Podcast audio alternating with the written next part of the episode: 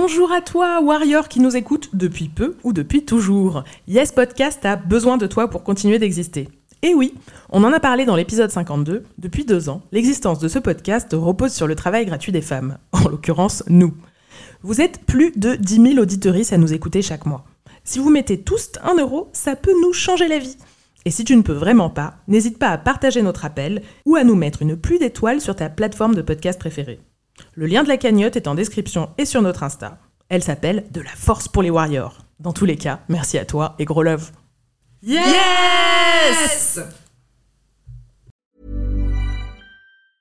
Hey, I'm Ryan Reynolds. Recently, I asked Mint Mobile's legal team if big wireless companies are allowed to raise prices due to inflation. They said yes. And then when I asked if raising prices technically violates those onerous two year contracts, they said, What the f are you talking about, you insane Hollywood ass? So to recap, we're cutting the price of Mint Unlimited from $30 a month to just $15 a month. Give it a try at mintmobile.com slash switch. $45 upfront for three months plus taxes and fees. Promo for new customers for limited time. Unlimited more than 40 gigabytes per month. Slows. Full terms at mintmobile.com.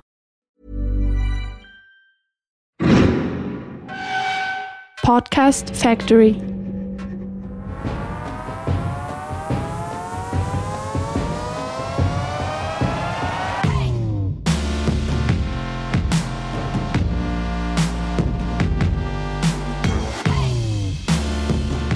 Bonjour à toi, bonjour à vous. Nous revoilà pour un nouvel épisode de Yes, le podcast de Warrior. Tous les mois, on célèbre les victoires de meufs contre le sexisme et ça nous fait un bien fou. Je suis Anaïs et comme toujours, je suis avec mes flamboyantes collaboratrices. Salut Margaïde. Coucou. Salut Elsa. Yes, I. Dans ce sixième épisode, déjà sixième, on va parler de sexisme dans le sport. On pourrait traiter de dizaines de sujets différents dans ce domaine. On a d'ailleurs plein d'exemples dans les médias pour nous le prouver. Et comment ne pas penser à la queen des queens, Serena Williams, qui subit des injonctions en permanence et qui y répond systématiquement avec un talent et une force incroyables. On la ridiculise pour son physique, car elle est super musclée et qu'elle aurait des attributs soi-disant réservés aux hommes. Elle répond qu'elle aime son corps car il est son meilleur allié. La preuve, il a fait d'elle la plus grande athlète de tous les temps. Et on la voit dans des clips de Beyoncé, fière comme un i et tout simplement magnifique. On lui interdit de porter autre chose qu'une jupe sur un cours de tennis, elle invente ses propres tenues techniques, sans parler du racisme qu'elle subit et contre lequel elle se bat quotidiennement. Bref, Serena, si tu nous écoutes, bravo et merci. Bravo, oui. On sait que tu nous écoutes pas, mais on aimerait bien. on va donc vous présenter plein de Serena, parce qu'il existe peu de femmes dans le sport qui n'ont pas eu à faire face au sexisme à un moment ou à un autre. On a tenu donc à faire un épisode en forme de crochet du droit, que ce soit sur le terrain, sur un ring ou sur le bitume nos Warriors du mois vont vous donner la patate comme jamais. Et avant de commencer, comme à chaque épisode, on vous présente le feedback d'une auditrice. Elsa, on nous a dit quoi de gentil ce mois-ci? Alors, ce mois-ci, on a Anna sur Twitter qui nous a dit Oh my god, j'ai enfin écouté le podcast Yes et c'est de la pure bombe, emoji bombe pour cultiver la warrior en nous toutes, répondre aux remarques sexistes, rendre les coups, entre parenthèses oui, ne plus s'excuser, ne pas se sentir coupable et cultiver la confiance en soi. Hashtag bye le patriarcat, hashtag merci les meufs, emoji feu. Hey, hashtag merci à toi Anna. Merci Anna, génial. Et on va bah, sans tarder commencer tout de suite avec nos warriors du mois. Euh, et on commence avec Nadia. Elsa, tu nous la présentes? Oui, alors Nadia, elle a 20 ans. Ça fait 10 ans qu'elle fait du basket. Euh, et après avoir pratiqué pendant quelques années en club, elle a décidé, à l'âge de 13 ans, avec quatre de ses copines, de commencer à s'entraîner sur des terrains de rue, euh, parce qu'elle voulait euh, voilà, euh, tester un contexte un peu plus informel, etc. Et euh, elle va nous raconter ce qu'il s'est passé. Je me souviens qu'on est arrivé euh, voilà sur ce terrain la première fois et qu'il y avait que des garçons. Et euh, moi, je me suis vraiment posé pas mal de questions euh, à cet âge-là. Je me suis demandé mais pourquoi il y a que des garçons? Pourquoi on est les seules filles? Et pourquoi on se mélangeait pas surtout? Euh, c'est vrai que ces questions elles se sont encore plus euh, accentuées quand euh, on a proposé à ces à ces gars de jouer avec nous et qu'ils ont refusé. Donc euh, là, ça a été un peu la débandade pour moi. Enfin, je me suis dit mais comment c'est possible? J'avais été élevée aussi un peu dans une éducation égalitaire où enfin où voilà les les hommes, les filles, c'est la même chose quoi. Et et donc du coup, je suis j'ai un peu déchanté. Enfin, je me suis dit mais c'est bizarre. mais euh, et j'étais pas la seule en fait. On était toutes les cinq à vraiment euh, se questionner là-dessus en se disant mais comment ça se fait? Enfin, on est comme eux. Enfin, c'est quoi ce bordel? Et euh, donc on a on a vraiment pas baissé les bras. On a continué à y aller chaque week-end. Et euh, on s'est on s'est mis à se perfectionner vraiment. Et euh, en fait, on voulait juste réussir à progresser en, en s'amusant, mais on voulait aussi montrer à ces gars qu'on était euh, bah, capable de jouer euh, bien, voire mieux qu'eux, même si on avait un vagin en fait. Et euh, il s'est avéré qu'on est devenu pote avec un ancien, un gars qui venait tous tous les ans euh, depuis 15 ans et euh, qui nous a intégrés dans son groupe, on va dire. Et euh, chaque week-end, il jouait avec nous et chaque week-end, on se perfectionnait de mieux en mieux. Et euh, on a vu que les gars qui avaient été les premiers à refuser de jouer avec nous, ils sont venus nous voir jouer avec cet ancien. Ils ont compris qu'on jouait finalement euh, super bien. Et en fait, notre victoire, c'est qu'on a vu en fait leur regard de jalousie et on a vu qu'ils avaient compris bah, qu'on était comme eux, quoi. Tout ça pour dire que si tu vis le sexisme dans ton sport, et ben il faut pas que tu passes les bras, il faut que tu continues d'y aller, et il faut que tu continues de montrer que tu adores ce que tu fais. Et en fait, c'est juste pas normal, c'est stéréotypé sur certains sports qui sont soi-disant masculins ou féminins. Tous les sports sont mixtes en fait. On doit tous jouer ensemble, on doit tous s'éclater ensemble. Et euh, ici, c'était pas forcément très violent comme façon de lutter, mais ça a été ultra ultra important pour nous et c'est c'est hyper important pour moi aussi aujourd'hui parce que chaque jour je lutte contre le sexisme dans le sport et chaque jour je montre à des gars que je suis comme eux en fait. Eh ben, bravo Nadia. Bravo Nadia, merci beaucoup pour ton témoignage. En plus, elle fait du basket. Oui, ouais. toi aussi, t'as fait du basket quand t'étais petite? Bah oui, pendant, oui, pendant très longtemps, j'en ai fait pendant six ans. Et moi aussi, j'étais séparée des garçons mmh. euh, au lycée, notamment quand on faisait du basket, alors que j'étais la seule euh, parmi les filles à en faire et que chez les garçons, au contraire, il y avait plusieurs basketteurs. Et euh, donc j'ai réclamé, réclamé, réclamé de pouvoir jouer avec les garçons parce que c'était plus technique. Et c'est mon coach qui a dû intervenir auprès de mon prof de sport pour que j'ai le droit de jouer avec les garçons, alors que c'est pas une question de, de compétence, c'est juste qu'il y avait beaucoup plus de garçons qui faisaient du basket que de filles et que mais j'ai fini par pouvoir me régaler dans les matchs avec euh, un peu plus de joueurs euh, un peu plus techniques. Quoi. Mm, mm, mm. Il a fallu une intervention quand même extérieure. Moi, le, le prof ne voulait pas me laisser jouer avec les garçons. Ouais, ouais, pour dire que avoir un vagin ou une bite, en fait, euh, dans le fait de jouer, de lancer un ballon et de dribbler, non, en fait, non, ça change ça... beaucoup de choses. Hein. Ouais, bah... Non, effectivement, ça ne change rien d'être un garçon du moment que tu apprends et que tu es technique. Euh... Du moment que tu dribbles pas avec ta bite, voilà, tout va bien. Exact. D'ailleurs, c'est aussi bien que tu le fasses pas. Et... C'est salissant. Wow. Bref, euh, j'ai des images horribles qui me viennent. Mais euh, c'est intéressant ce qu'elle dit, ce qu'elle dit Nadia, en fait, parce que moi, je le ressens quand même beaucoup. Euh, moi, je fais pas mal de sport aussi. C'est vrai qu'on voit tout le temps les espaces sportifs, euh, ils sont euh, carrément ben, monopolisés. monopolisés par les Mhm. par les hommes en fait, et notamment par les garçons. Et il y a une une étude euh, du CNRS qui est sortie en, en 2011 qui l'a qui l'a bien montré. Une étude qui a été euh, dirigée par un gé- géographe qui s'appelle Yves Rebaud. Très Il calé, mené- il l'a mené à, à Bordeaux et, et à Toulouse. Et donc, il a montré que tous les espaces loisirs en ville Mhm. euh, sont utilisés euh, deux fois plus euh, par les garçons. Mhm. Et surtout, il a, ils ont, lui et ses équipes, ils ont noté que euh, quand les filles arrivent vers l'âge de la sixième à peu près, euh, vers le début de la puberté, elles disparaissent mais totalement de tous ces espaces, Mm. skatepark, euh, gymnase. Oui, parce qu'il faut qu'elles se fassent les ongles et qu'elles se maquillent, donc euh, elles n'ont pas le temps. C'est Et, dommage. euh, ouais, ok. Et, euh, et en fait, c'est une, c'est une étude qui fait un petit peu date dans la, la prise en compte des politiques publiques, parce que finalement, euh, les femmes payent autant leurs impôts que les hommes, euh, enfin, des impôts locaux. Voilà. Mm, Euh, mm, Moi, je mm, m'acquitte de ma taxe d'habitation. Donc, pourquoi est-ce que les politiques publiques feraient des, dépenseraient de l'argent, surtout pour les, pour les hommes, finalement, puisque. Et pas pour les femmes. Et pas pour les en femmes. dépensent pour les hommes, ok, mais à ce moment-là, faut Et surtout que c'est un peu pareil dans, dans toutes les villes, euh, un peu partout dans le monde, c'est le, c'est le cas, parce qu'en Suède aussi, il y y a une ville qui s'appelle, euh, alors j'ai zappé le nom, je l'avais noté et je l'ai oublié, enfin Um- Umeå, voilà, Mm. qui avait noté que 70% des euh, les, les espaces sportifs étaient uti- utilisés à 70% pour euh, les hommes.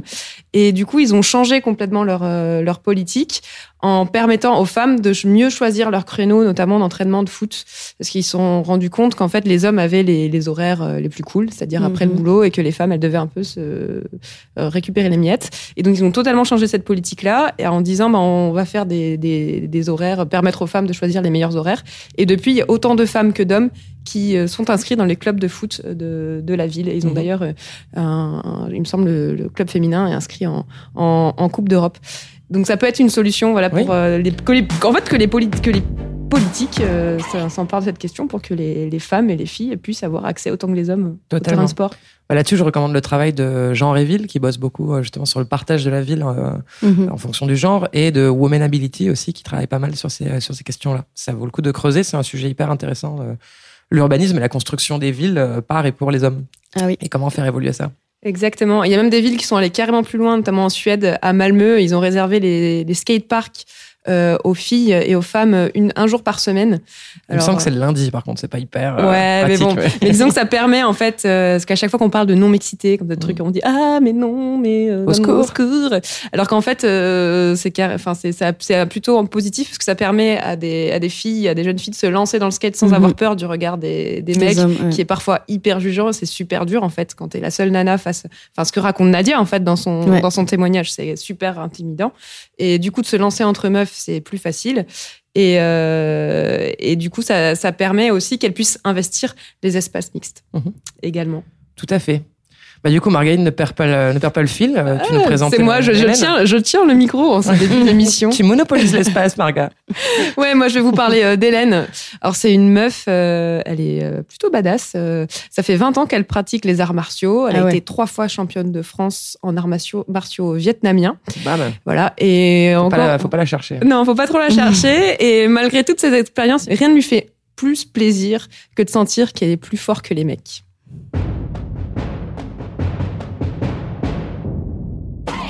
Les moments que je préfère, c'est à la fin des entraînements, quand on fait des petits assauts euh, libres, que j'ai l'occasion de me mesurer à ces messieurs. Alors dès les premières secondes, euh, je lui montre que c'est moi qui vais avoir le dessus. Déjà, je regarde tout le temps dans les yeux, je regarde pas où je vais taper. Et puis, je prends la place au centre de la zone de combat. C'est lui qui doit se déplacer tout autour de moi et s'essouffler. Et rapidement, en fait, euh, je prends le dessus euh, sur le combat. Et là, alors là, il y a plusieurs réactions possibles euh, de, du mec en face.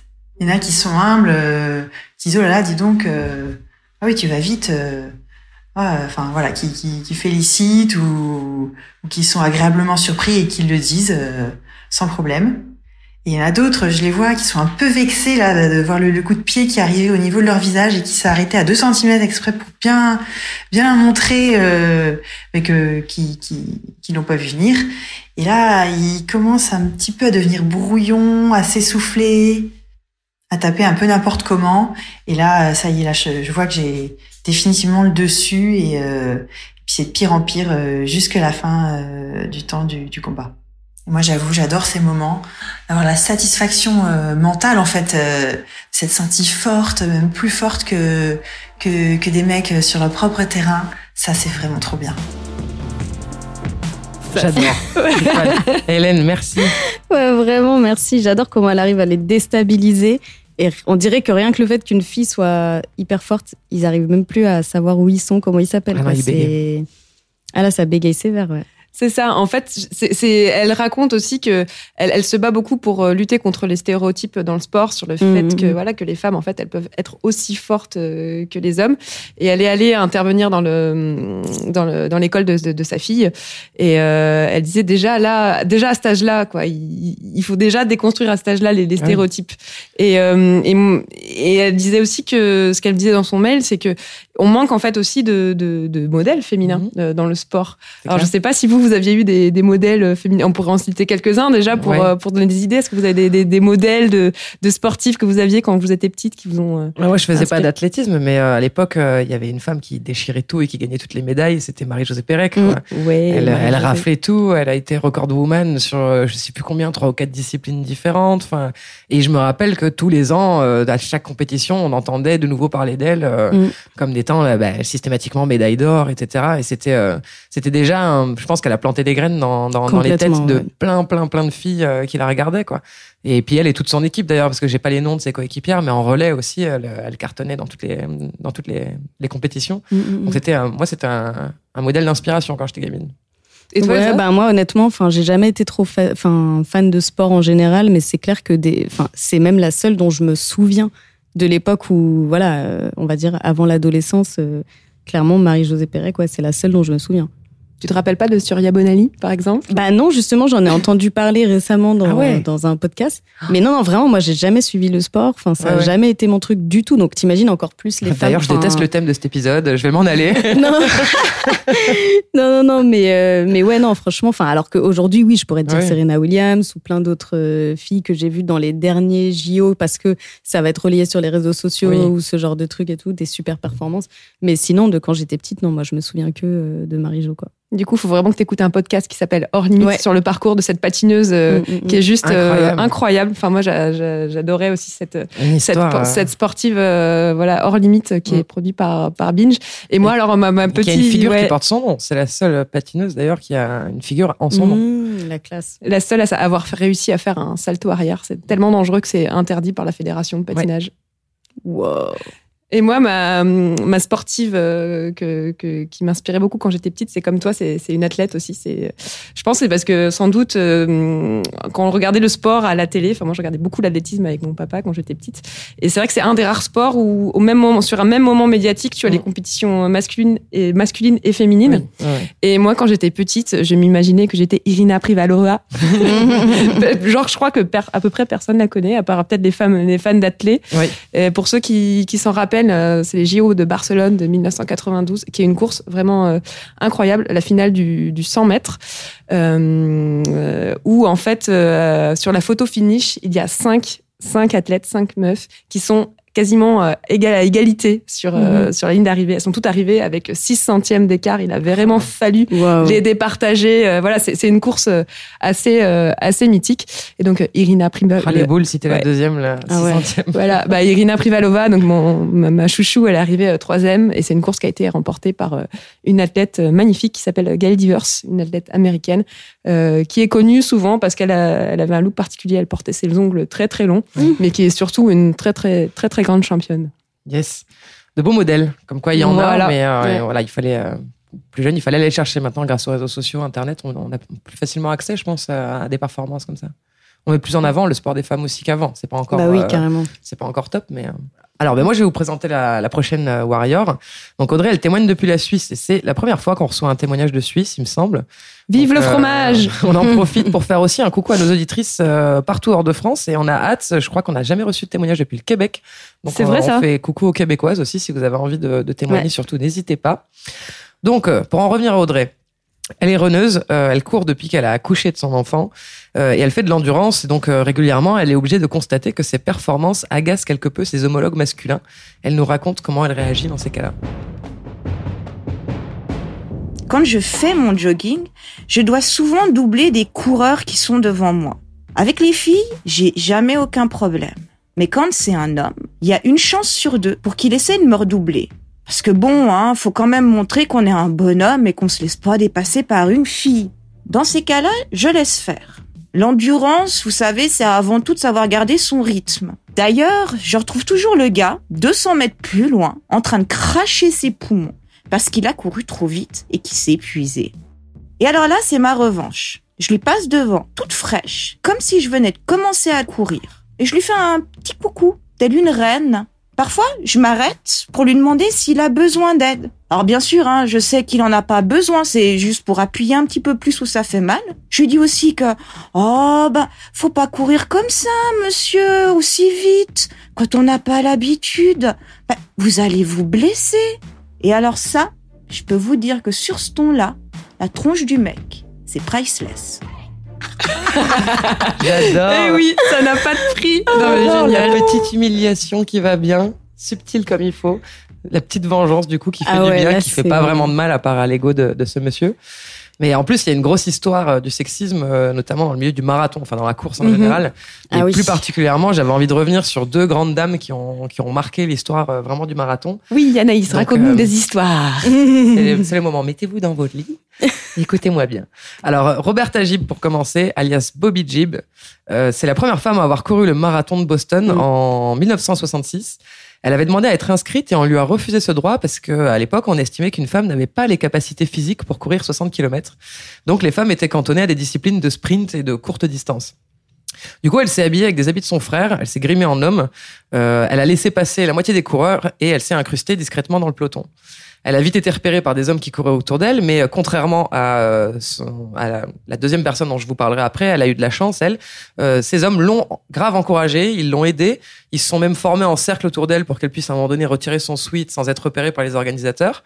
Euh, mais le bruit s'est vite répandu qu'une femme courait et en fait elle a été acclamée par la foule jusqu'au bout de la course. Elle est passée devant une université de femmes, les femmes l'attendaient et l'ont euh, complètement acclamée et elle a fini la course dans le premier tiers du groupe. Pour autant, ça n'a pas changé les règles du marathon, Mhm. mais euh, elle a été, euh, elle a été euh, reconnue a posteriori, quelques années suivantes, quelques années plus tard, pardon. Et c'est son histoire en fait qui a inspiré Catherine Switzer. Vous avez sûrement vu une photo d'elle. Ouais. Un an plus tard, elle s'est inscrite à ce même marathon de Boston avec ses initiales pour pour arriver à être inscrite. Donc elle a eu un numéro, le numéro 261. Euh, mais elle n'aura pas la chance de Roberta puisque des organisateurs ont essayé de l'empêcher de courir et de la stopper dans sa lancée. Ils l'ont ensuite disqualifiée euh, et même euh, elle, a- elle n'a plus pu euh, du coup s'inscrire dans des compétitions pendant quelques temps. Euh, mais leur combat ne s'est pas arrêté là à toutes les deux puisqu'en 71 le marathon de Boston s'est ouvert aux femmes. Et aujourd'hui, dans ce même marathon, les femmes représentent 45% des participants. Donc c'est quand même, grâce à elle, une sacrée révolution en Ouais. 40 ans. Donc euh, dans le genre warrior, Ouais, elle est pas mal elles se quand même. posaient hein. là toutes les deux, ouais. Mais c'est incroyable à quel point les hommes se sentent menacés Ah oui, euh, dès qu'une femme veut euh, ben, aller sur le- un terrain qu'ils Mmh. occupaient euh, avant. Enfin, et sous couvert de bienveillance en plus, parce que oui, c'est c'est tu pour vas te te faire mal. protéger. Oh ma biche, Oh. mais quel fragile tu es.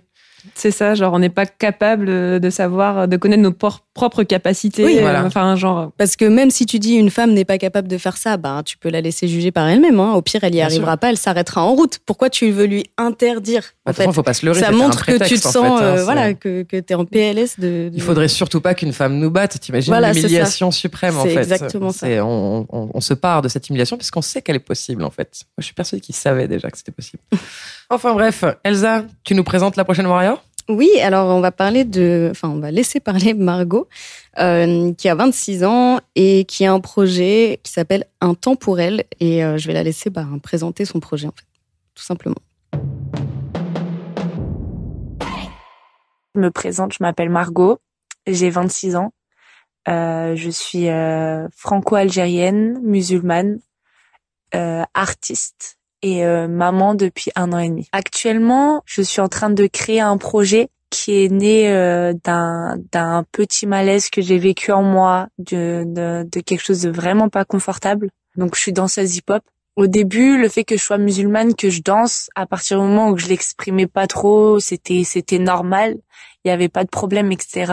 Après, euh, j'ai commencé à, à vouloir me voiler et c'est vrai que pour moi, je ne sentais plus à ma place euh, d'aller m'entraîner dans des salles mixtes ou euh, d'aller dans des événements euh, où j'avais l'habitude d'être en lumière, par exemple, me, me gênait extrêmement.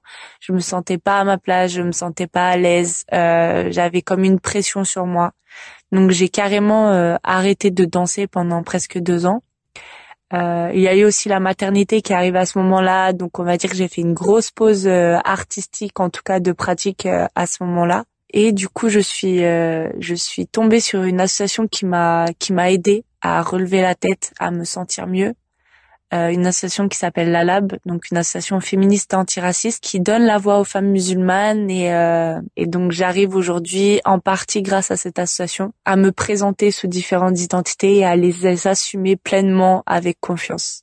Du malaise que je parlais euh, par rapport à ma pratique artistique, euh, j'avais l'impression d'être parfois incomprise, d'être parfois euh, jugée. J'ai pu reprendre confiance en moi, j'ai pu comprendre que que voilà, c'est pas parce que je suis musulmane que que je ne peux rien faire. Et du coup est né euh, le projet que je suis tellement fière de porter et grâce à, d'autres femmes euh, de porter au jour euh, au jour d'aujourd'hui.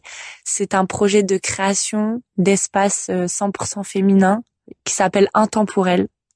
Et euh, pour moi, c'est un projet qui me fait tellement de bien.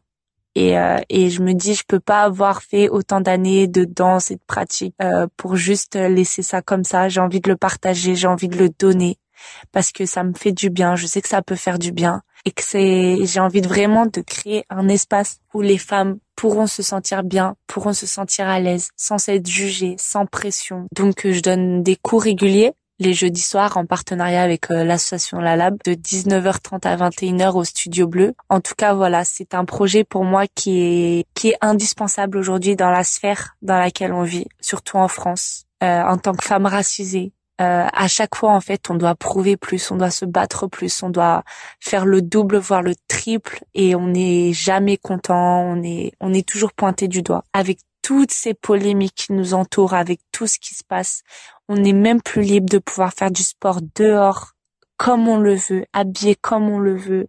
Euh, on peut pas aller en salle de sport parce que euh, on est critiqué, on peut pas se couvrir, on peut pas s'habiller avec des vêtements amples.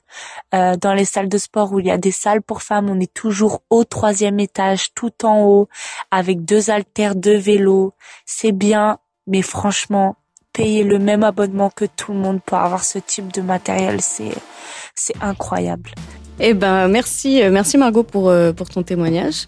Euh... Elle a parlé de la lab, c'est les copines. Anaïs, elle est trop fan. Allez voir la lab, soutenez la lab. Si vous verriez Anaïs là en ce moment, il y a des petits cœurs qui se qui s'envolent autour d'elle tellement elle, tellement elle est fan. Donc voilà, donc un temps pour elle, c'est une association, enfin non, pardon, un projet euh, qui consiste notamment à faire des cours de danse euh, donc 100% féminins, donc mhm. oui, non mixtes, oulala, euh, qui sont euh, ouverts à toutes. Hein, il faut pas être musulmane ou autre pour y aller, n'importe quelle femme peut y aller. Euh, Margot donc donne les cours de danse hip-hop, mais il y a aussi du bodyboxing, du dancehall, euh, de la house dance. Je sais pas ce que c'est, mais ça a l'air bien. Ça a l'air bien. donc donc voilà et Effectivement, c'est intéressant. Enfin, moi, je pense que c'est, ça peut être une très bonne solution pour beaucoup de femmes qui se sentent pas à l'aise en fait de faire du sport euh, devant des hommes. Enfin, moi, je sais que je me suis inscrite une fois à une salle de sport et quand j'ai vu que bah, en plein milieu de la salle de muscu, il y avait une petite euh, zone euh, rose en forme de fleur pour avec les machines pour les filles et que genre t'avais plein de mecs hyper musclés qui nous regardaient trop bizarrement, genre mais j'avais aucune envie en fait de faire du sport dans ces conditions. Quoi, mm-hmm. j'étais super mal à l'aise. Et euh, voilà, donc c'est pas du tout une question de porter le voile ou quoi que ce soit. En fait, c'est juste une question que voilà. On doit avoir des espaces dans lesquels on se sent à l'aise. On se sent à l'aise, euh, voilà. Et euh, du coup, ben, je voudrais quand même en profiter pour revenir un peu sur euh, la polémique. La polémique du mois. Oui, oui, parce que la polémique dont elle parle, euh, on parle bien du hijab décathlon, j'imagine. Le hijab décathlon, oulala. Donc, euh, comme disait Nadia Adam, ça faisait longtemps qu'on s'était pas mis sur la gueule au sujet du voile. Ouais, c'est, c'est, ouais, je pense que c'est, c'est, il y a une saison par an, tu vois, euh, pour en parler. Euh, donc juste pour faire un petit rappel, même si je pense que beaucoup de gens en ont entendu parler, donc la marque Decathlon a mis en vente des hijabs de running donc pour courir. Hein. Euh, et suite à une pression médiatique incroyable, donc euh, dans laquelle se sont mêlés beaucoup euh, de politiques, notamment la porte-parole des Républicains, euh, qui estimait sur Twitter que Decathlon se soumet à l'islamisme, qui ne tolère les femmes que la tête couverte d'un hijab, puis les députés socialistes ou En Marche ou encore des personnalités du printemps républicain, ils sont toujours dans les bons plans, eux. Toujours. ou ou même Marine Le Pen. Bref, une super équipe, quoi. La France, vive la France, c'est génial, j'adore. Euh, du coup, Decathlon a décidé d'annuler la mise en vente parce que ben voilà ils ont reçu tellement de, de menaces en fait et de, de tweets euh, bah, les accusant de, de enfin je pense presque du réchauffement climatique et de tous les problèmes du monde finalement tu vois. Euh, bref on voit bien l'hystérie hein, et l'obsession euh, française qu'il y a sur ce sujet et aussi une islamophobie totalement décomplexée qui, qui va euh, sous couvert de, pire en protection des droits des femmes, j'adore. Voilà.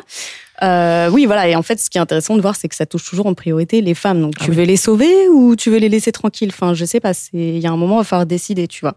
Pourtant, on remarque, et ça je l'ai entendu plusieurs fois euh, dans, dans, des émissions ou dans des articles, et je trouve que c'est assez intéressant comme remarque, que souvent les bourgeois, ça les dérange pas que leur femme de ménage ou leur nounou porte le voile. Mm. Par contre, quand une femme décide de euh, voilà de porter le voile dans un contexte où elle va être euh, bah, réellement indépendante et en pleine possession de son corps, etc.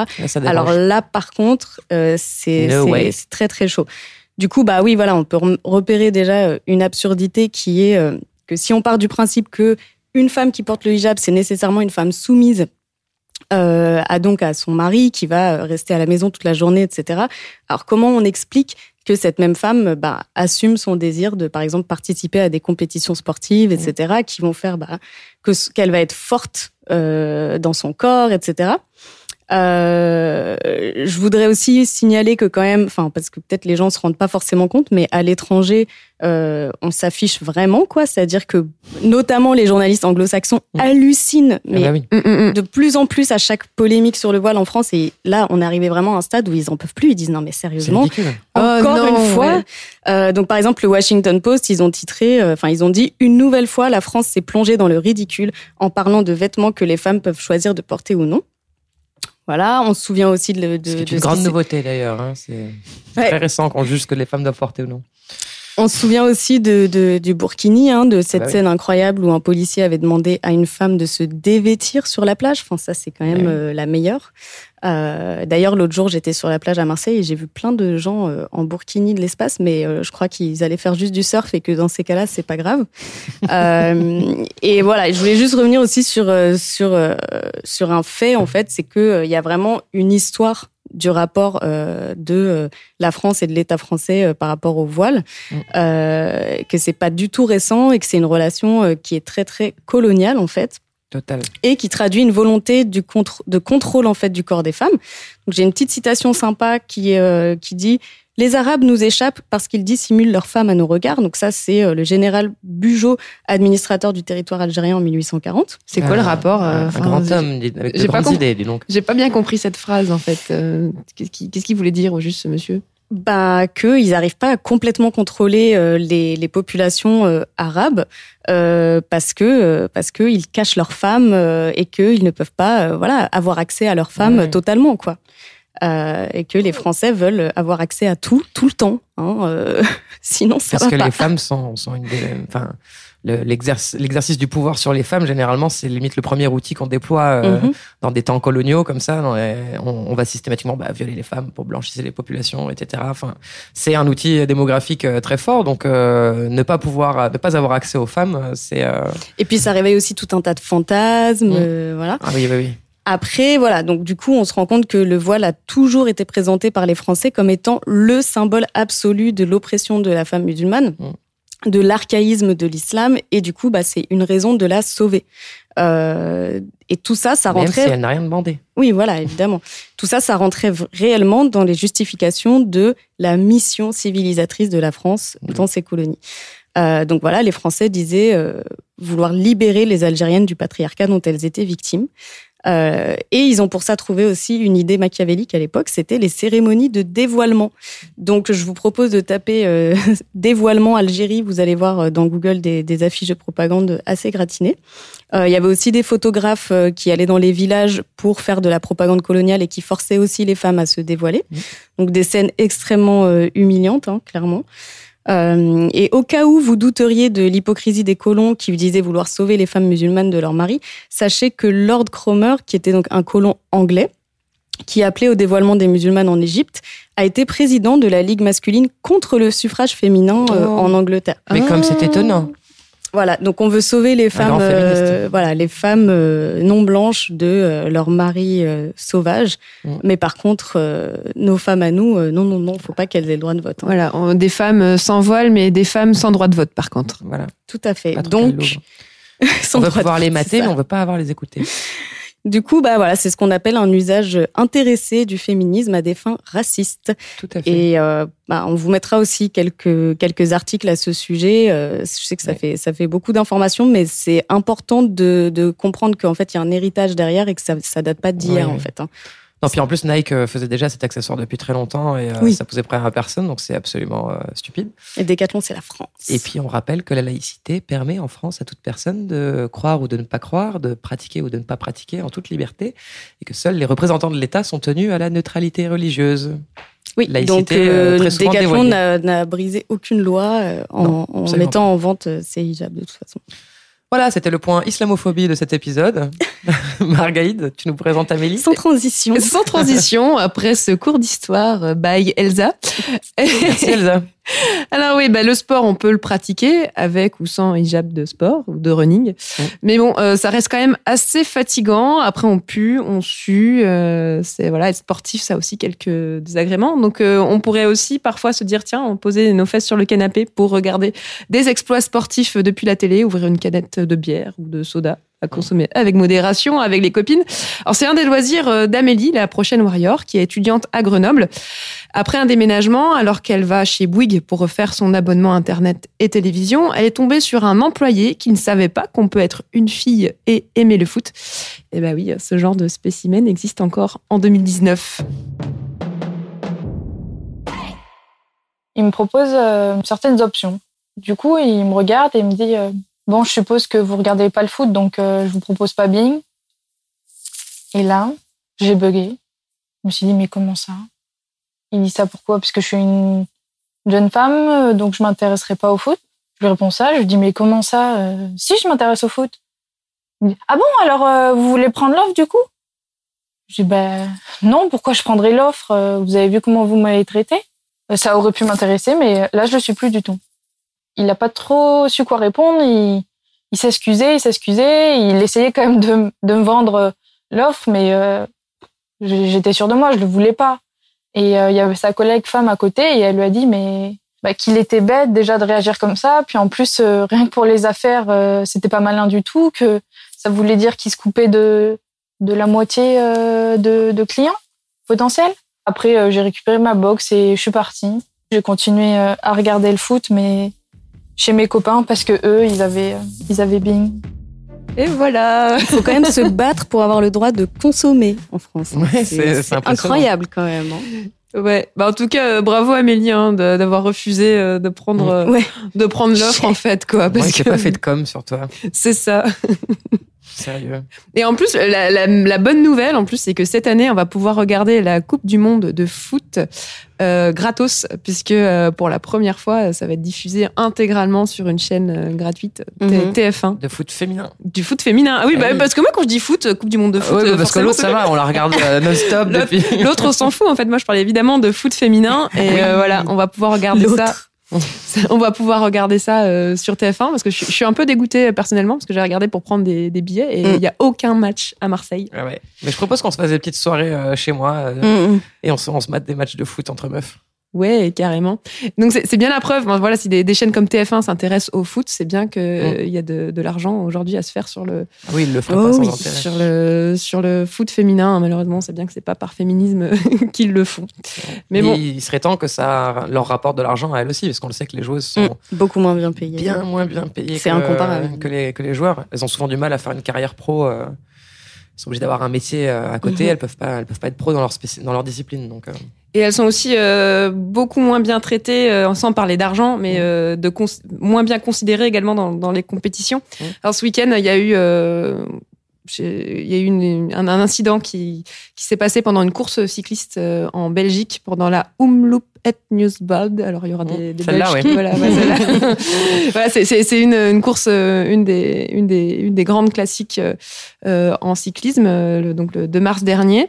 Et donc, euh, d'abord, euh, sur la ligne de départ, donc il y a d'abord la course homme qui est lancée, et ensuite la course féminine qui, pendant plusieurs kilomètres, en fait, suit le même trajet que la course masculine. Et euh, au début de la course, il y a une, cycliste, une cycliste suisse qui s'appelle Nicole Hanselmann qui, attaque en fait et qui prend la tête de la course. Et en fait, elle va tellement vite et les mecs sont partis tellement lentement qu'en fait, elle finit par rattraper euh, Mhm. la, la fin de la, fin de la, la course des hommes. Donc du coup, l'organisation de la course a été obligée euh, d'arrêter la course des femmes. En fait, on les a Ouais. arrêtés pendant 10 minutes, le temps de rétablir l'écart entre les entre les deux courses. Euh, ce qui a été évidemment, il vous faudrait imaginez, pas perturber ces messieurs. Quoi. Ah bah non. et, et le problème, voilà, c'est que ça a été hyper perturbant forcément pour la Ouais. pour la course des femmes. Ah bah ouais. Et euh, voilà, et, c'est- et, et surtout, enfin, comment est-ce qu'on, enfin, c'est, une erreur énorme en fait d'organisation, Mm. euh, manque d'anticipation. C'est-à-dire qu'en tant que femme, quand on est dans cette course, on dit ouais, ok, ben nous en fait, euh, on peut arrêter notre course juste parce que vous Mm. êtes mal organisé, quoi. Mm, c'est, mm, vraiment, euh, voilà, les compétitions féminines, respect voilà, manque, voilà, manque de respect, voilà, pour pour cette compétition. Ah ouais. pour cette compétition féminine. Et donc j'avais juste envie quand même de, de citer le, le nom de la de la de la de celle qui a gagné cette course, hein, Oui. parce que bon, évidemment quand on tape sur Google le nom de cette course, on a quasiment que le nom du gagnant euh, masculin. Donc c'est la néerlandaise Chantal Blanc qui a remporté donc euh, cette course, la Umloop et Newsblad Bravo dans les Chantal, Flandres les circonstances. Voilà, bravo à Chantal. C'est dingue quand même. Enfin, je sais pas, je trouve ça. Et, c'est- et, euh, Bon, bref. Ça me... tu, tu, ça tu me envie sans de me voix. taper la tête contre les murs, des fois, ce genre de choses. Quoi. Tu dis, mais il y a, il y a même pas un semblant de logique Ils là-dedans. se en sont dit, plus, bon, euh, on laisse les adultes partir. Voilà, Après, bon, vas-y, on laisse 10 minutes. euh, on lâche ils les auront enfants. largement de l'avance. Et après, on lâche, Eh on oui. lâche les enfants. Bah. ouais. Ouais, en fait, non, mais parce qu'en fait, les hommes sont partis sur un rythme très très long, parce qu'en course cyclisme, en fait, Ah bah, euh, des fois, en fonction de, de la course, des stratégies, Mmh. euh, tout le monde part pas forcément à balle dès le début. Mm, mm, Et les hommes ont choisi un rythme euh, lent, et les femmes un rythme rapide, et forcément, voilà. Arrive à ce qui devait arriver. Et voilà. Manque total d'anticipation, manque total de respect. Et euh, par contre, aucun manque du tout de sexisme, puisqu'il s'est illustré euh, allègrement. Bien, bah, du coup, moi, c'est à mon tour de vous présenter Marie. Marie, c'est ma meilleure amie. Et elle a trop la classe. Ouais. Elle fait de la boxe française et à l'époque des faits, elle préparait les championnats de France techniques. Gros niveau. Ah ouais. C'est ma pote, ok? Euh, Elle précise donc pour bien qu'on comprenne qu'elle, elle faisait de l'assaut. Donc euh, quand on fait de l'assaut, les boxeurs et boxeuses touchent mais ne portent pas les coups. Alors que quand on fait du combat, euh, on porte réellement les coups. Mm. Et dans son club, les entraînements sont mixtes, donc il arrive souvent qu'une femme s'entraîne avec un homme. Et ce jour-là, elle va avoir affaire à un grand gaillard équipé d'un ego tout fragile. Lors d'un entraînement, je, boxe euh, avec un gars. Et en fait, je porte un coup de pied à la tête de, ce mec-là. Je tape pas fort, mais le coup était juste bien placé euh, sur la tempe. Et en fait, il tombe de tout son poids. Ça a fait un gros bruit dans la salle. En même temps, il était plus grand et, et plus lourd que moi, donc ça a fait un peu sourire tout le monde. Mais bon, je m'excuse, je lui tends la main, enfin le gant, pour qu'il se relève. Il refuse, il est énervé euh, et un peu sonné. Bon, l'entraînement qui suit, on reboxe ensemble. Et alors là, c'est carrément pas la même ambiance. Euh, c'est pas de l'assaut, c'est carrément du combat. Euh, le gars tape super fort, il porte les coups. Donc je lui demande de, ralentir, de taper moins fort, parce que euh, il fait quand même 20 kilos de plus que moi. Et puis en plus, il s'agissait pas que je me blesse, j'avais les compétitions peu de temps après. Mais le gars s'arrête pas, et puis en fait, il me fait comprendre que bah, puisque je sais boxer, euh, bah, ma foi, et que je fais de la compétition, j'ai qu'à me défendre. On termine euh, l'assaut, enfin le combat, euh, comme ça, je suis super énervée, je file dans les vestiaires, j'en parle à mes copines euh, de boxe. Et puis en discutant, on se dit que, ben, en fait, non, ça va pas se passer comme ça et que lors du prochain entraînement, en fait, on va se venger. Il se trouve que ce gars, techniquement, il était pas bon. Euh, il se servait que de ses points, il se déplaçait pas très bien. Et nous, on avait euh, plusieurs avantages. C'est que d'abord, on était plus légère, beaucoup plus rapide, et on était bonne en jambes. Donc, on se dit que si on se déplace vite et que on vise les jambes, euh, on arriverait peut-être à, à le faire tomber à nouveau. Donc, l'entraînement qui a suivi, ça a pas loupé. Euh, ma pote me dit, allez, j'y vais. Et elle demande à boxer avec lui. Round one. Donc elle y va et euh, je la vois euh, s'acharner sur ses jambes, se déplacer euh, super rapidement et puis à un moment donné, le coup est bien placé et elle arrive à le faire tomber. Première victoire. Round two. Donc l'assaut qui suit, je me propose à nouveau et j'applique la même technique que ma pote. Je m'acharne sur les jambes, je tourne, je me déplace vite et, et j'arrive à le faire plier une deuxième fois. deuxième victoire. Autant vous dire que tous les entraînements en fait qui ont suivi, systématiquement, euh, on allait voir ce gars et on demandait à boxer avec lui. Il avait clairement compris qu'il y avait une solidarité féminine qui s'était instaurée et puis il trouvait toujours une bonne excuse pour euh, finalement pas boxer avec nous en disant que pff, il était ou fatigué ou il voulait boxer avec euh, une autre personne du club. On s'est vengé mais sportivement en essayant de trouver une technique euh, pour arriver à nos fins et surtout on a montré à ce gars que nous euh, en fait on savait boxer avec notre tête et pas qu'avec nos poings et notre ego parce qu'il avait été piqué dans ce qu'on appelle sa virilité ou son ego, sa réaction avait été euh, absolument pas sportive, mais complètement sexiste. Et que nous, en fait, on était ben juste euh, meilleurs que lui. On était juste euh, meilleurs que lui. Ouais, enfin, voilà quoi. Elle a pas trop la classe, ma copine. Ah bah, carrément. La vengeance est un plat sportif. Bah, j'adore parce que du coup, à cette vengeance, c'est complètement dans les règles de l'art. Ouais, bah. Et en plus, ça a déclenché de la sororité, quoi. C'est vraiment la solidarité féminine qui a donné une grande leçon à, à, à ce mec-là. Mhm. Et du coup, j'adore la mécanique, euh, la mécanique qu'elles ont, qu'elles ont enclenchée. Il se trouve qu'elle, quand elle a commencé la boxe, elle était la seule dans son, dans son club, la seule fille au tout démarrage. Euh, mais ça s'est largement euh, féminisé. D'ailleurs, euh, euh, d'après un rapport du ministère de la Ville, de la Jeunesse et des Sports, la boxe, c'est l'une des disciplines qui a connu la plus grosse progression de féminisation depuis 2013. Et donc, euh, pour vous donner un exemple, parce que bah, elle aussi, on n'en entend pas beaucoup parler alors qu'elle fait des performances incroyables, euh, Estelle Mosselli, si vous avez jamais entendu son nom, retenez-le. Ouais. Euh, au dernier JO d'été à Rio, euh, elle a remporté la médaille d'or. C'était Mhm. d'ailleurs le jour de son anniversaire. Grande classe. Oui. Euh, la même année, elle a remporté la médaille d'or au championnat du monde. Euh, mais par ailleurs, elle est ingénieure en conception et développement, rien que ça. Normal. La meuf est un petit peu forte dans tout ce qu'elle fait. La tête et les poings. Donc euh, voilà, c'est on parlait tout à l'heure de besoin de modèles. Bah, typiquement, euh, si mm, euh, mm. vous aimez les sports de combat, euh, allez regarder un peu ce que fait Estelle Mosselli. Ça vaut la peine, euh, ça vaut le détour. Et euh, donc j'ai regardé un peu des interviews d'elle, des interviews de, de, de femmes qui font de la boxe. Et euh, globalement, la plupart ne font pas de la boxe en fait pour apprendre à se défendre et pour parer d'éventuels problèmes, d'éventuelles agressions. Euh, la plupart, en fait, ce qu'elles en disent de ces disciplines-là, c'est que c'est hyper technique. Du coup, ça leur plaît vachement parce que c'est il y a un véritable développement technique sur la discipline, euh, qu'elles font le vide absolu pendant l'entraînement, euh, qu'elles lâchent toute leur énergie et euh, qu'elles déconnectent de tout. Et, euh, et que, que ça va complètement à l'encontre des idées reçues justement. On n'attend pas forcément une femme euh, sur des sports de combat. On en parlait tout à l'heure. euh, je sais plus qui témoignait sur les arts martiaux euh, euh, vietnamiens, mais voilà. On, on- en plus, on se prouve des choses. On, on prend énormément confiance en soi. Je trouve que c'est des disciplines qui sont hyper intéressantes et vers lesquelles j'ai envie d'encourager les femmes à, à, à s'inscrire, à, à essayer en tout cas de, de, de, de- de pratiquer. Ma phrase ne veut rien dire, mais vous m'avez comprise. essayez. quoi. Exactement. Mais vous interdisez pas de faire de la boxe. Ça peut être génial. Carrément. Et ben du coup, on va passer à notre rubrique euh, la Warrior du mois. C'est Margaïde Ouais, cette fois-ci qui le retour, le retour de la warrior du mois. De qui tu vas nous parler? Et ben cette fois, ce n'est pas euh, d'une seule meuf que je vais vous parler, mais d'une bande de warriors et des warriors toutes minottes parce qu'elles sont en U15 au FC Nantes. Alors celles qui connaissent le foot, elles ont dû comprendre ce que j'ai dit. Pour les autres, peut-être que Moi je pas. parle un peu chinois.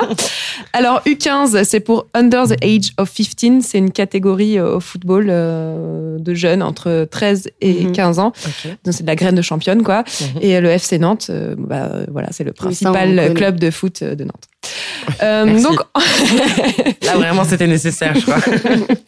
donc en début de saison, euh, dans leur championnat en, de district, donc c'est un championnat au niveau du département euh, féminin, c'est euh, U15 du FC Nantes. Elles ont euh, marqué, alors, combien de buts elles ont peut-être marqué? Allez, en trois matchs, combien de buts elles ont marqué? Bah du coup, euh, je sais Cinq, pas. six, euh, je sais pas. 9 Allez, 3 par match. 95. Oh là là là là. Elles ont marqué 95 Ah, c'est presque buts. humiliant à ce stade-là. Elles ont tatané leurs adversaires. Voilà, et leur plus gros score, 40 buts à zéro. Mais il y avait qui en face? C'est pas possible. Voilà, un écart de niveau en fait énorme en fait euh, entre entre les équipes. Elles étaient particulières, elles sont particulièrement fortes en fait pour un Mm. niveau euh, départemental. Donc c'est pas drôle ni pour euh, les équipes de, de- des meufs en face, Bah ni pour elles parce qu'elles Ouais. s'ennuient en Mm, fait. mm, mm, mm. C'est super ennuyeux. Donc le club a demandé l'autorisation au district de Loire-Atlantique qui gère les compétitions de retirer l'équipe du championnat, ce qui a été accordé. Mais par contre, l'idée c'était quand même de les inscrire dans un autre championnat, Oui, un championnat de garçons, voilà, où elles puissent trouver des équipes euh, à leur euh, à leur niveau. Et là, euh, refus du président du district de Loire-Atlantique avec quel argument? Alors, je cite hein, les garçons n'aiment pas perdre de nature, alors être battus par des filles. Non. Mais oui, les pauvres bichons. Oh là Faudrait là. pas blesser leurs égaux. On ose encore dire des choses comme ça. Non, mais. En 2019. C'était en 2018 hein, pour Ouais, bah écoute. euh, Voilà, donc euh, depuis l'automne, les filles elles se sont contentées de matchs amicaux face à des garçons et avec euh, des résultats, euh, quelques quelques belles victoires. Et euh, parce que le problème en fait aussi, c'est qu'il n'existe pas de championnat euh, féminin au niveau régional, euh, donc au niveau au-dessus euh, pour euh, pour euh, pour les jeunes filles, comme il en existe pour les garçons. Euh, donc du coup, leur histoire a été pas mal relayée dans les médias, notamment dans l'équipe magazine qui fait référence dans le dans le milieu du sport. Donc ça a un peu obligé les dirigeants à se bouger et finalement, donc les U15 du FC Nantes, elles ont pu s'inscrire dans une compétition officielle. Donc aujourd'hui, elles évoluent en championnat libre de district, donc toujours en Loire-Atlantique, et elles jouent contre des garçons. Donc c'est une belle victoire pour elles, hein, parce que ça leur permet, en tout cas, on leur souhaite de progresser et de jouer euh, en s'amusant. Alors pour l'instant, elles n'ont pas encore gagné dans ce dans ce championnat. Alors on compte sur vous, les Warriors du 44, pour aller les soutenir sur le bord Yes. du terrain. Alors je vous donne euh, quelques-unes de leurs dates. Donc elles joueront le 23 mars à Treillères, le 30 mars à Nantes, le 4 mai à La Chapelle-sur-Erdre, et on vous met en lien euh, de l'épisode tout leur calendrier de la saison. Et comme ça, euh, vous pourrez vraiment aller les soutenir. Et puis, bah, je pensais jamais dire ça un jour. Allez Nantes ça donne envie de faire une descente, d'y aller avec des, des banderoles et tout. On devrait trop faire ça. Bien, bah du coup, on va passer à la rubrique self-care. Du, Du, du, du. Faut qu'on s'accorde sur les notes. Mais... Faut qu'on fasse un jingle surtout. Faut- faudra qu'on fasse ça. Euh, du coup, alors self-care au sujet du sport, ça n'a pas été simple. Hein. On s'est on s'est bien creusé pour savoir quoi, Mm, mm, euh, sur qu'est-ce qu'on pouvait aborder. Euh, et déjà, on s'est dit bon bah il y a énormément de femmes qui n'osent pas faire du sport en fait. Donc euh, comment passer le cap? Euh, Une des techniques, euh, enfin des techniques, une des idées qui nous est venue, c'est de se rapprocher déjà d'autres femmes, d'essayer de se créer un petit groupe euh, Mm. de meufs motivées. Déjà parce que bah, c'est plus sympa que de faire du sport toute seule, parce que éventuellement ça, tu- ça peut te sécuriser. Par exemple, je pense aux femmes qui font du running. Euh, Il y en a pas mal qui euh, sur Paytachnek me racontent des histoires de harcèlement dans l'espace, quand dans l'espace public quand elles courent. Donc courir à plusieurs, ça peut être sécurisant, ça peut être plus drôle, etc. Et on peut aussi se rapprocher, euh, voir si euh, près de près de chez soi il y a des groupes qui sont euh, safe pour les femmes. Mm, Et là, euh, je pense, euh, enfin toutes les trois, on a pensé spontanément au- au- à l'association Les Dégommeuses, euh, qui est une équipe de foot euh, majoritairement composée de femmes lesbiennes et de personnes trans, Basé en région parisienne. basées en région parisienne. Alors en région, c'est ça va être plus difficile à mon avis. euh, Il y a de des, à Marseille, mais ouais. euh, il y a une, une association. euh, on mettra, je mettrai le lien aussi. Ah, bah, dans top. les- ouais. J'étais pas du tout au courant, tu vois, comme quoi euh, l'in- l'info est pas. Il y a la FSGL, c'est la Fédération des sports gays et lesbiens, qui peut être intéressant euh, pour de se rapprocher parce que euh, propose des, des sports en- pas uniquement pour personnes homosexuelles, mais Ouais. pour ouvert ouvert à, à toutes et à tous. Et il y a des clubs un peu partout en France. Cool. Bah écoute, je note l'info. Euh, du coup, alors pour revenir juste sur les dégommeuses, elles, elles, euh, elles luttent euh, notamment contre l'invisibilisation des sports féminins dans les médias, on en parlait tout à l'heure, et aussi auprès des sponsors pour que des, des, des moyens soient débloqués, euh, euh, pas seulement pour les hommes, euh, et pour une meilleure représentation, un meilleur accès aux disciplines sportives, et, et puis voilà, pour pouvoir faire du sport dans un espace safe, dans une équipe safe. Donc ça peut être, ça peut être une idée de se créer une super team. Et d'ailleurs, toi, Marga, t'as une, t'as une super bonne team Ouais. dont on aimerait bien que tu nous parles. Ouais, une super team. Et euh, pour rebondir sur ce que tu dis, enfin, euh, ma team à moi, elle s'est créée. elle son histoire, c'est qu'elle s'est créée euh, grâce à un cours, euh, grâce à un groupe Facebook. Mhm. Donc ça peut être aussi une idée de, de Ouais, créer un, groupe Facebook euh, de femmes qui courent Mhm. ou qui ou qui font, je sais pas, du basket ou j'en sais rien, pour se retrouver. Et euh, moi, mon sport, c'est le roller derby. La grande classe. Trop bien. Alors le roller derby, pour celles qui qui connaissent C'est pas, le sport le plus badass du monde. voilà, exactement. je suis une meuf badass. Euh, c'est un sport euh, qui est né ou qui plutôt a est rené euh, aux États-Unis euh, dans les années 2000, qui est un sport d'abord féminin et d'abord euh, dans au début de l'histoire du roller derby exclusivement féminin, c'est-à-dire euh, la devise c'était no balls in roller derby. Ah bah merci. Pas de couilles dans le roller derby. C'est-à-dire qu'il y a des gens non mixtes aux États-Unis aussi ouais. C'est pas possible. Ils sont partout. Qu'est-ce qu'on va faire? Et, et donc, euh, l'idée, c'était de, de créer, un, de ces femmes qui ont créé ce sport, c'est de créer un sport euh, agressif avec du contact, de la vitesse, de la stratégie et, et féminin. Euh, Mhm. Voilà, pour avoir un petit peu le, le contre-pied, parce que tous les sports collectifs sont euh, aujourd'hui d'abord masculins, que ce soit le foot, le handball, le volley, le basket. c'est voilà, les, les, les, les- les matchs les plus regardés, Mm. les mieux médiatisés, les plus pratiqués, c'est quand même toujours euh, masculin. Et donc le principe du roller derby, je vais y venir, c'est donc une course sur patin à roulette. Euh, si euh, vous voulez taper sur euh, sur YouTube roller derby, vous allez trouver plein plein de plein plein de vidéos. Et c'est une course donc où on a le droit de rentrer en contact avec l'adversaire. Alors pour les règles, c'est très simple. Non, c'est pas simple du tout. Il y a Non. 60 règles, il y a 60 pages de règles. il y a une ligne de départ où il y a deux deux deux attaquantes qu'on appelle les jammeuses qui se mettent derrière la ligne de départ et dont le but est de faire des tours de, de- dont le but est de faire des tours de piste. Il y a également deux équipes euh, de quatre joueuses qui sont les bloqueuses, dont le but est à la fois d'aider euh, la jammeuse de leur équipe à faire des tours et d'empêcher la jammeuse adverse de passer. Donc pour ça, on a le droit de donner des coups de hanche, des coups de- des coups d'épaule, euh, de se mettre à plusieurs pour faire ce qu'on appelle des murs pour empêcher, pour empêcher la, la jammeuse de passer. Donc il y a beaucoup de contacts, euh, de la vitesse, beaucoup de stratégie aussi. Ça paraît complètement bourrin, bon ça l'est aussi un peu, mais il y a aussi beaucoup de stratégie. Et euh, c'est un sport qui est qui est super parce que comme il est euh, d'abord féminin, même si c'est quand même ouvert aux hommes. Notamment en France ces dernières années, il y a des équipes d'hommes qui se créent. C'est un sport d'abord féminin, donc ça permet de, de s'épanouir euh, sans voilà dans un sport de contact. Parce que moi au début quand j'ai commencé vraiment ça me faisait le contact ça me faisait vraiment peur de me faire de tomber, euh, tomber, me faire mal, euh, rentrer au contact. C'était quelque chose qui était pas du tout naturel pour moi, que, que j'avais pas du tout Mhm. appris. Ça permet d'apprendre à ça, en fait, d'apprendre à utiliser son corps, hein, comme tu le disais aussi sur, sur la boxe, c'est c'est exactement, c'est exactement pareil. Et de se retrouver, voilà, de se retrouver entre, entre femmes et puis euh, surtout de se créer un groupe, euh, bon groupe de copines. Moi, j'ai pas mal de, de filles qui sont devenues de très très bonnes amies. Après, je pense que c'est le cas pour le roller derby. Je pense que c'est un peu le cas pour tous les sports. Quand on est dans une équipe, être dans une équipe, euh, dans Ah, c'est un gros lien social. c'est euh, c'est super et il y a des amitiés qui se créent, euh, je pense, euh, vraiment pour, euh, pour la vie. Donc euh, voilà, mettez-vous au roller derby et surtout ce qu'il faut préciser, c'est qu'il n'y a pas besoin euh, pour commencer euh, d'avoir un niveau de patinage ou quoi. Euh, Dans tous les clubs de roller derby en France, euh, on accepte des, des filles qui n'ont jamais fait de sport, qui ne savent pas patiner. On- Donc on commence par apprendre à patiner, euh, par se remettre au sport. Et euh, dans mon équipe, moi j'ai des, des filles euh, qui avaient jamais fait de sport, mais ou alors le sport c'était euh, le sport au lycée et qui euh, et qui aujourd'hui se mettent à aller courir en dehors des entraînements pour garder la forme et font des pompes et euh, machin et vont nager. euh. donc c'est Moi, l'équipe de Marga essayait de me recruter alors que j'ai jamais fait de roller de ma vie. Elles m'ont- promis de m'apprendre à marcher, donc j'ai promis que je viendrai essayer. Et avant, avant, la première chose que tu apprends quand tu apprends le patin, c'est que tu apprends à tomber. Oui. Ah ouais. Parce que ça peut être très dangereux Ah de ouais, faire euh, de pas savoir tomber. Donc le premier, la première chose que tu apprends, c'est euh, apprendre, euh, apprendre à tomber Mm. pour euh, mieux savoir te relever. Et en plus, il y a plein d'équipes de roller derby qui sont ultra féministes. Euh, Mhm. Il y en a vraiment Ouais. qui le revendiquent dans leur. Attends, c'est quoi les noms des équipes à Paris là que tu m'avais dit? Alors à Paris, il y a la boucherie de Paris. Voilà, déjà. À Marseille, c'est les Bloody Skulls. À Marseille, on a les Bloody Skulls et les Mars Invaders. Oh là là. T'as t'as Et vraiment les noms plein- des joueuses, donc c'est encore Ouais, mieux, à. Grenoble, c'est les Cannibales Marmottes. Oh là C'est quoi ton nom de joueuse, toi? Moi, c'est Queen Carnage. Queen Carnage. Oh yes 29 représente. Yes. Bon, bah, c'est la fin de cet épisode. Il a été plus long que la dernière fois, j'ai l'impression, mais très, très riche. Et qu'est-ce qu'on a parlé? Ouais. Donc, euh, je vous propose bah, qu'on appelle nos copines et qu'on parte envahir un terrain de basket ou, euh, je sais pas, mais qu'on fasse quelque chose. Allez, c'est parti. On remercie mille fois nos warriors du mois pour leur témoignage. Donc, merci à nos battantes, Marie, Amélie, Margot, Nadia, Audrey et Hélène.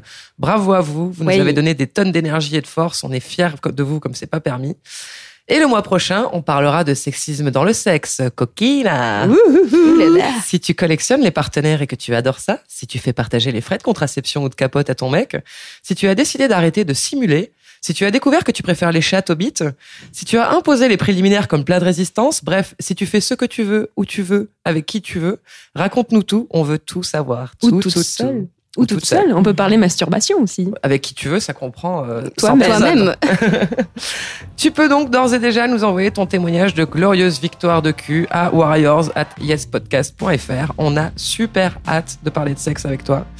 Oui On remercie notre producteur Julien de la Podcast Factory. On a une pensée pour notre réalisatrice Amida qui n'est pas là aujourd'hui mais qui est dignement représentée par Irvine. Merci Irvine. Merci. Si tu as passé un bon moment à nous écouter, n'hésite pas à en parler autour de toi, à nous suivre sur Facebook, Twitter et Instagram, yespodcast, avec toujours 3S. 3S. Tu peux nous écouter sur toutes les plateformes, de iTunes à Spotify, en passant par Podcast Addict et toute application de podcast. Tu peux aussi nous laisser des suggestions de sujets pour les prochains épisodes dans les commentaires iTunes. On te dit à la prochaine fois et d'ici là, n'oublie pas, tu cartonnes. Plein de victoires t'attendent. Pour toi, rien n'est impossible. Tu nous surprends, tu nous impressionnes, tu nous fais rêver. Bref, meuf, t'es une warrior. Warriors